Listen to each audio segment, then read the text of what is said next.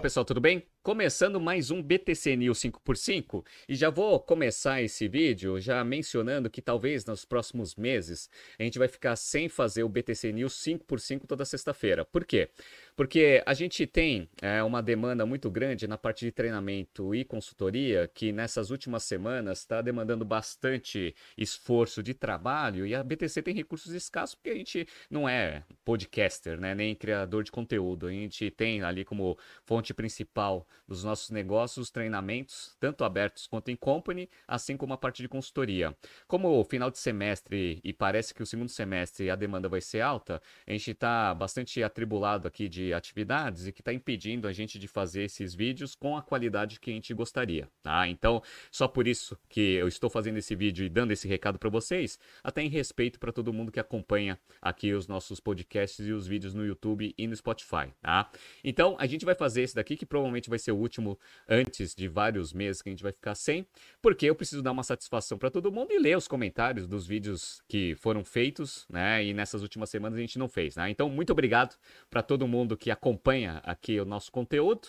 E a gente vai manter o BTC News de segunda a quinta-feira e na sexta-feira a gente lança o BTC Journal. Então todo dia vocês vão ter conteúdo aqui da BTC, que é essa forma que a gente consegue manter essa frequência aqui de conteúdo com a qualidade que a gente gostaria, tá? Outra coisa que eu queria mencionar também, no vídeo de ontem, ah, saiu o vídeo com corte incorreto, e aí eu queria agradecer aqui publicamente o Rodrigo Lineiro, que foi quem identificou que a gente subiu o vídeo incorreto. A gente fez a correção ontem mesmo, né? Inclusive vai ser um dos temas que a gente vai mencionar aqui. Então, Rodrigo Lineiro, oficialmente aqui, né, publicamente, estou agradecendo aqui pelo seu comentário e ter informado a gente que a gente tinha subido o vídeo errado com uma informação incorreta tá? E aí eu explico para vocês um pouco da, da informação incorreta que eu fiz ontem sobre o vídeo da Volkswagen fechando né, alguns turnos das fábricas que eles têm aqui no Brasil, né? Mas vamos lá, vamos começar aqui nesse BTC News 5x5, a gente vai falar sobre o governo ampliando o, o programa para aquisição de carros novos para a população. Vamos falar sobre o Habibs, que está com um modelo novo de loja via franquia para tentar acelerar o seu modelo de expansão. GPA, que vai fazer uma transação provavelmente de venda da Exto. Vamos falar sobre a Visa, que fez uma aquisição de uma fintech aqui brasileira, pagou um bilhão de dólares. E a gente fecha rapidamente falando sobre o Goldman Sachs, que perdeu a liderança em M&A depois de cinco anos para o JP Morgan. Se você gosta das nossas análises, por favor, dê um like nesse vídeo. E se você puder compartilhar as nossas análises com pessoas que possam fazer bom uso delas, a gente agradece. Bom, como compromisso meu, eu sempre leio os vídeos na notícia nos BTCs News 5x5. Como a gente ficou várias semanas sem, eu vou pegar um, apanha, um apanhado aí de comentários de alguns vídeos para a gente né, não deixar passar aqui os comentários dos nossos ouvintes, né? Então, ó, eu fiz aqui um vídeo sobre recuperação judicial da Americanas, Petrópolis e Oi, e aí o Gustavo Dias, ele fez o seguinte comentário: Renato, falando de ramos diferentes, seria possível fazer uma análise da empresa Verasten? É um ramo um pouco comentado aqui no Brasil. Saudações. Gustavo, muito obrigado e todo mundo que sempre né, comentou aqui sugerindo análises para gente. A, a gente vai tentar encaixar aqui nos próximos BTCs News. Toda vez que surgir uma notícia interessante sobre essas empresas, colhem aqui né, nos comentários, que aí eu já tento é, facilitar a análise, porque a gente sempre se baseia né, em alguma notícia de algum veículo de alta circulação. Tá? Então, Gustavo, muito obrigado pelo comentário e pela sugestão.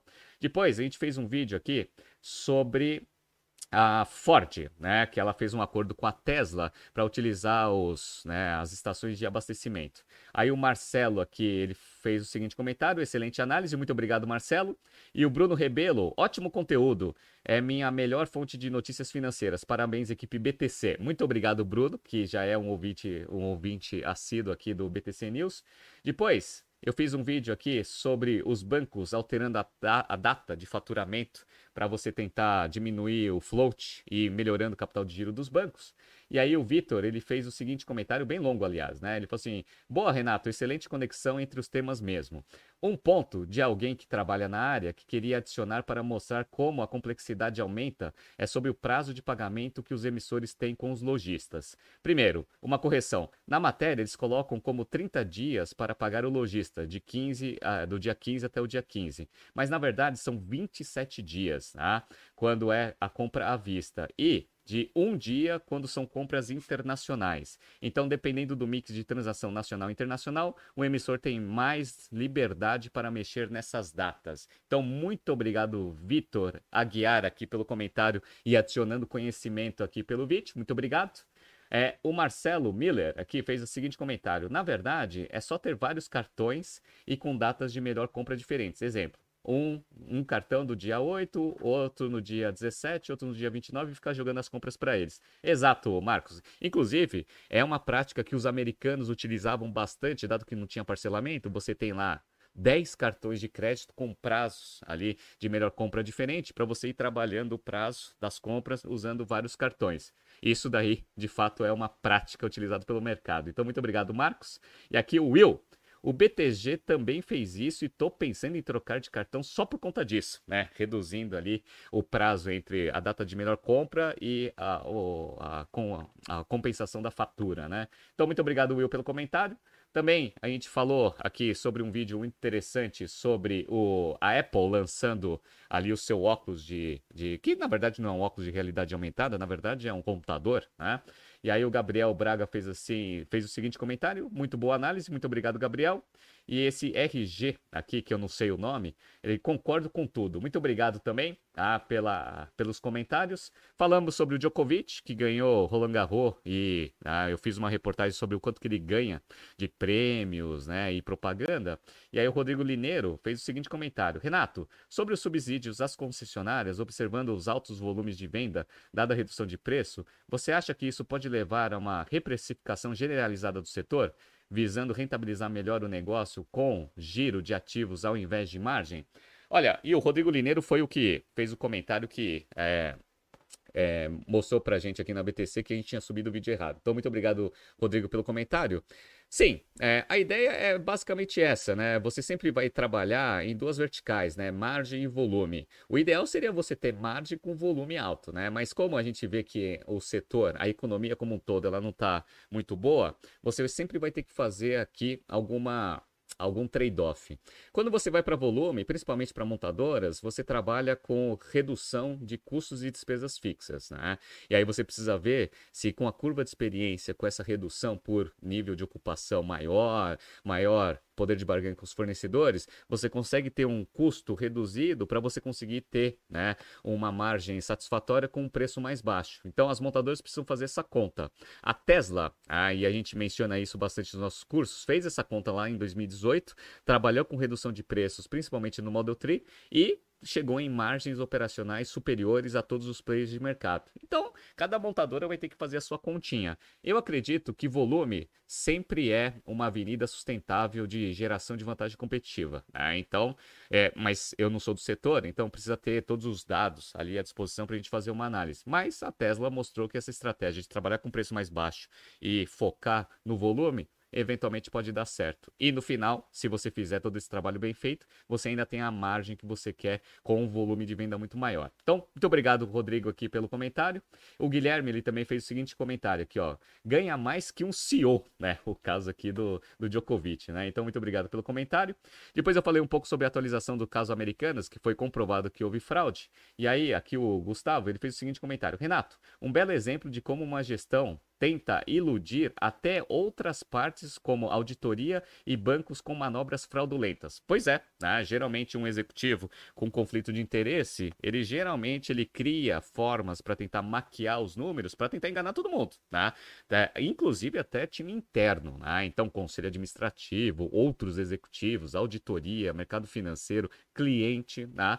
por isso que existe toda essa estrutura de controle do mercado financeiro para tentar diminuir o máximo possível esse tipo de caso. Ah, então, infelizmente, casos americanas deflagrou um pouco aí dos problemas que a gente tem com esses métodos de controle. Né? E aí, é, eu não sei o nome aqui, o Ekezen aqui, ele fez o seguinte, ó, não vi nenhuma novidade, só comprovou o que já sabíamos. Pois é, né, já havia bastante comentário que o caso americanas foi fraude, né?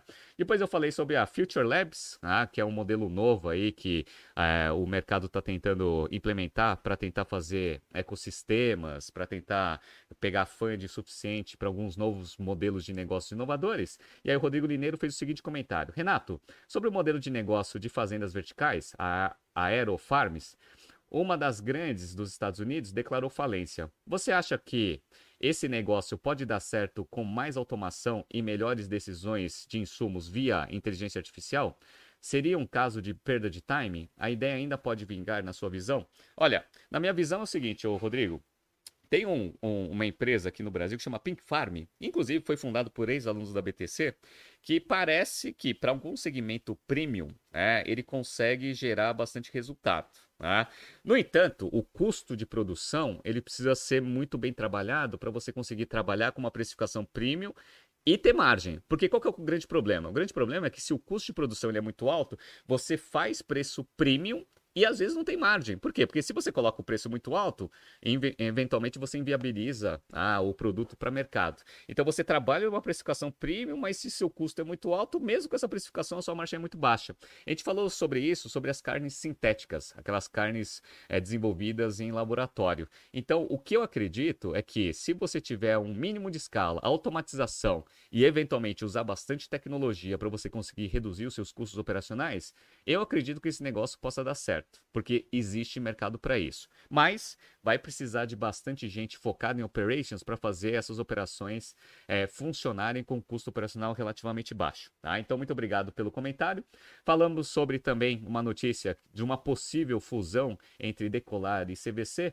E aqui o MR News App fez o seguinte comentário: Muito boa análise, Renato. Queria saber se você pode fazer um episódio sobre uma notícia do Pátria, que foi publicada no Brasil Journal há pouco tempo, sobre a avaliação de ativos do fundo 5 deles. Né? Abraços. Bom, esse negócio é polêmico, viu? É, por quê?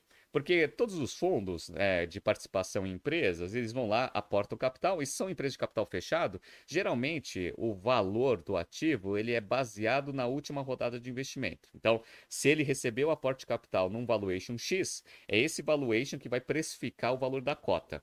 O que a notícia ela fala é que o Pátria eventualmente fez é, alguns ajustes no valor ali da, das cotas baseado em valuations de empresas que provavelmente já não vão cons conseguir sustentar esse valor, dado que a gente está vendo que um monte de empresas de tecnologia está recebendo downgrade aí nos seus valuations para tentar captar novos dinheiros no mercado. Né? Então, essa é a grande crítica. Né? Então, será que todos aqueles valuations de todas as empresas que constituem esse fundo 5 se mantém naquele valor da última rodada? Ou será que uma precificação mais baixa para tentar refletir um pouco da realidade atual da, da economia não seria o mais interessante, né? Então é sempre uma briga. O que, que o, o Pátria fala é que, pelo princípio da objetividade, aqueles valuations foram feitos por uma empresa muito renomada no mercado. Então é baseado nesse relatório que ela faz a precificação dos seus ativos e, e por consequência, o valor seu, das suas cotas, né? Então é uma briga aí entre mercado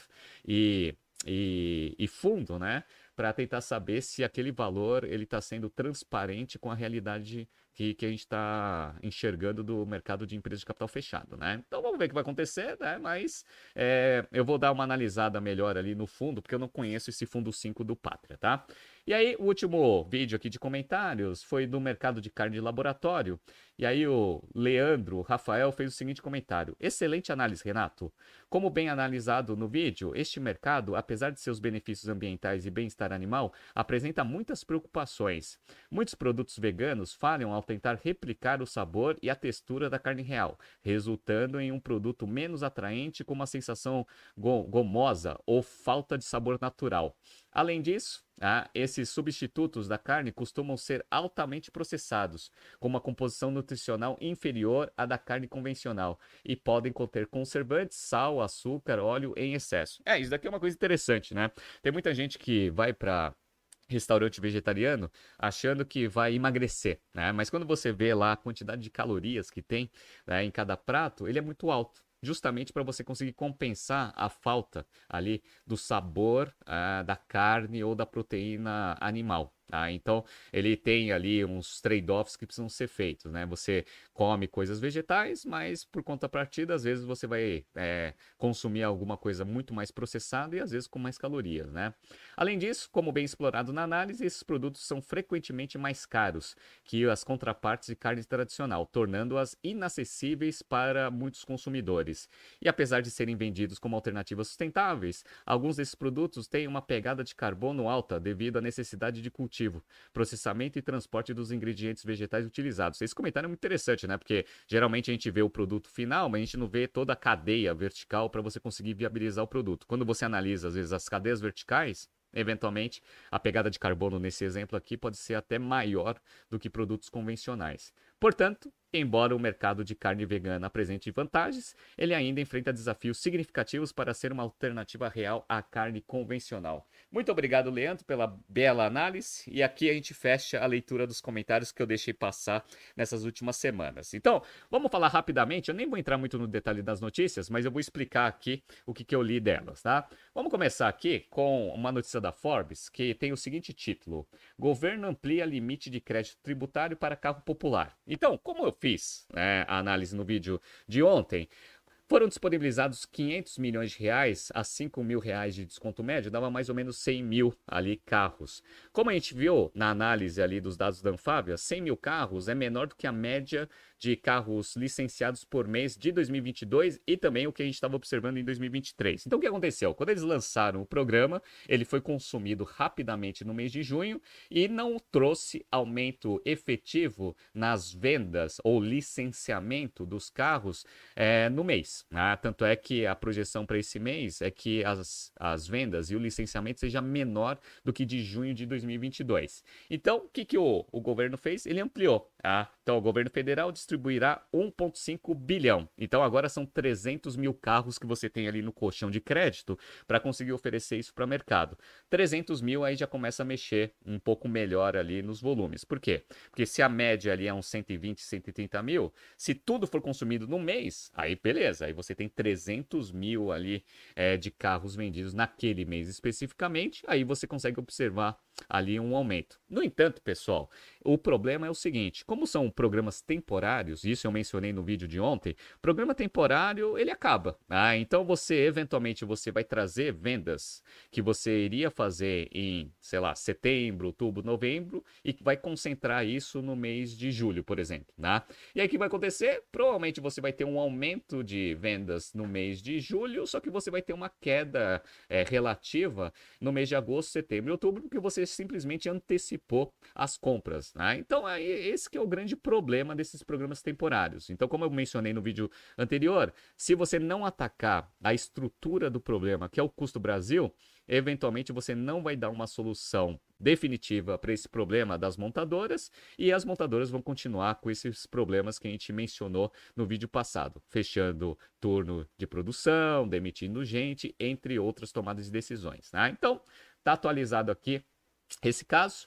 Vamos pegar agora uma notícia do valor econômico. Habibs encolhe o tamanho do restaurante e foca em shopping center. Bom, pela notícia aqui, a rede faturou 2,7 bilhões de reais em 2022 e tem 300 unidades, sendo que 80 em ruas, plano agora é operar em pelo menos 400 shopping centers em 3 a 4 anos. Por que, que ele vai fazer isso? Né? Basicamente, o Habibs ele vai trabalhar com modelo de franquia. E o modelo de franquia, a gente ensina aqui nos nossos cursos, pessoal, ele é basicamente um investimento. Então você tem um investimento inicial e aí com o fluxo que você vai ter da sua franquia, você vai ter lá o, o net present value, a TIR e o payback ali do investimento que você fez. Quando você trabalha com uma loja menor, você também diminui o investimento por metro quadrado. E aí você viabiliza isso, porque se você quiser ter uma, um restaurante Habib, você vai precisar ali de, sei lá, 2, 3 ou 4 milhões de reais. São poucas pessoas que têm todo esse dinheiro para fazer um investimento numa franquia. Quando você diminui o tamanho da loja, você também diminui esse valor de investimento inicial, chegando ali a 500 mil, 1 milhão de reais. E aí você tem uma quantidade maior de pessoas interessadas, consequentemente você consegue consegue fazer esse plano de expansão ser mais agressivo. E aí você aumenta a produtividade por metro quadrado. Mas para isso você precisa ter uma visão de operations muito forte. Por quê? Porque aí você precisa ver a quantidade de é, é, mesas e cadeiras que você vai oferecer, porque isso vai restringir o potencial de geração de receita da franquia.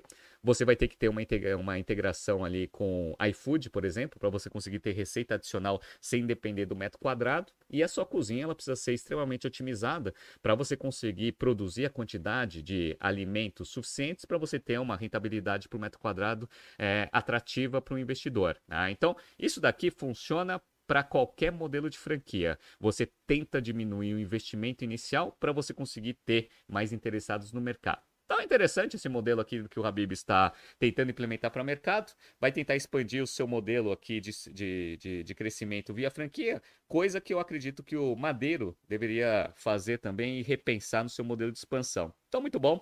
Habibs aqui, faturamento sensacional, né?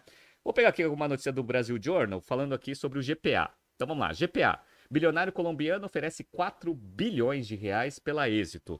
Como a gente sabe, o grupo Pão de Açúcar, ele está passando por reestruturação, então ele fez lá a cisão do açaí, fez a abertura de capital, conseguiu captar bastante dinheiro, diminuindo um pouco ali da dívida que ela tinha, e agora vai operar só com mercados de conveniência e os famosos supermercados. Beleza.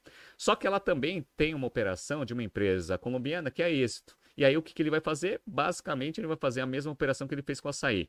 Vai tentar vender né, ou fazer uma abertura de capital, mas no caso aqui parece que ele vai vender essa operação para esse investidor, vai trazer mais dinheiro para o caixa para tentar diminuir o nível de endividamento, para ter dinheiro suficiente para você fazer toda aquela reestruturação para esse modelo de conveniência e supermercado. Então, uma operação bem interessante, vamos ver se vai dar certo. Como a gente sabe, o Cassino ele está passando também por bastante dificuldade lá na Europa, tentando diminuir o seu nível de endividamento, já vendeu basicamente toda a sua participação no açaí e eventualmente vai tentar vender a sua participação no GP PA para conseguir levar, levar dividendos ou dinheiro ali para a matriz, para conseguir melhorar a relação dívida-EBITDA.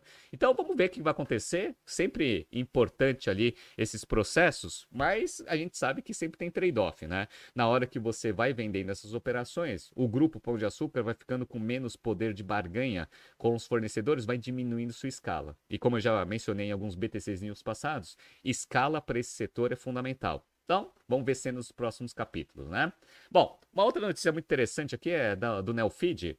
A Visa compra um unicórnio brasileiro que acaba de nascer. A Visa paga um bilhão de reais pela brasileira Prismo, uma valorização de 150% sobre a última rodada feita pela Redpoint, SoftBank, Acel e Amazon. Inclusive, é, esses fundos saíram aqui nessa venda.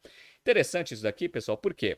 Porque tanto Visa quanto o Mastercard estavam tentando comprar essa Prismo, que foi fundada em 2016. Basicamente, ela é uma operação, uma fintech que opera na nuvem, que faz processamento de pagamento e outros serviços bancários. Isso daqui é interessante, por quê? Porque ela oferece uma infraestrutura tecnológica que hoje é o que vai ditar né, os, o, o futuro né, desse setor bancário, que são operações na nuvem.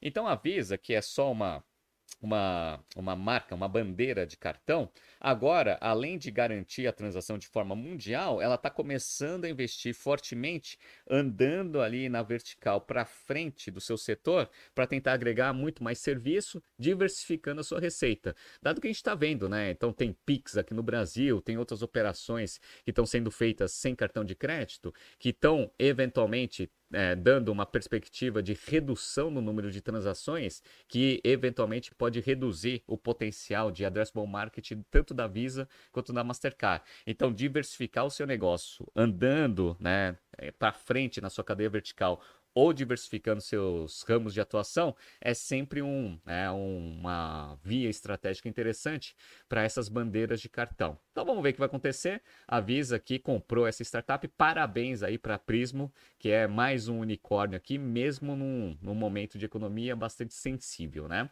E para fechar esse BTC News 5x5, pessoal, é notícia aqui do Bloomberg Linha, Goldman Sachs perde liderança global em M&A após cinco anos. JP Morgan assume. Como a gente sabe, o JP Morgan já é o maior banco de investimento do mundo em, alguns, em algumas vias de análise, né? Mas para M&A, fusões e aquisições, o Goldman Sachs sempre foi o líder aí, né? Perdia a liderança né, de tempos em tempos, mas ela sempre foi muito conhecida né, por fazer esse tipo de operação. Nos últimos cinco anos, como está dito aqui na notícia, ela, é, ela era líder, só que agora ela perdeu a liderança para o JP Morgan. E o JP Morgan é meio interessante porque ele vem fazendo diversas é, verticais, diversas tomadas de decisões estratégicas, diversificando seu negócio, né? tanto na parte de atacado quanto varejo. Como a gente sabe, em termos de varejo, varejo ele vem mundialmente fazendo algumas, alguma, alguns movimentos estratégicos para tentar ir para banco digital. Isso é ótimo. Por quê? Porque quanto mais diversificado é o banco, menor o risco de você ficar concentrado as suas operações em um segmento específico, e isso dá mais confiança ali para o banco conseguir ser mais agressivo em algumas áreas que ele não tinha liderança, no caso aqui M&A.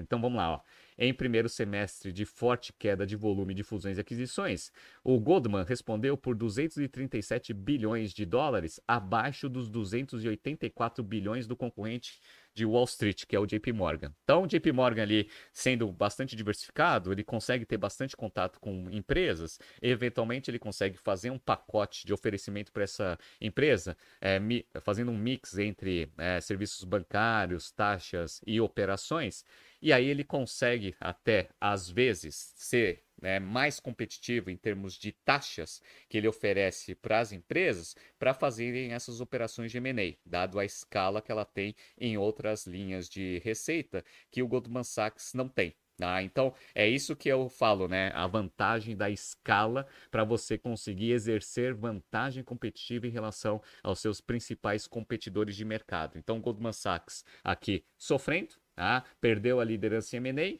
Ela tá também fazendo movimentos para tentar ir para varejo junto com a Apple, que a gente viu. Tá? Então o Goldman Sachs é o parceiro da Apple nessa empreitada em serviços financeiros, mas o JP Morgan já está fazendo isso há bastante tempo, já está bem mais avançado nessa estratégia. Vamos ver o que vai acontecer. Tá?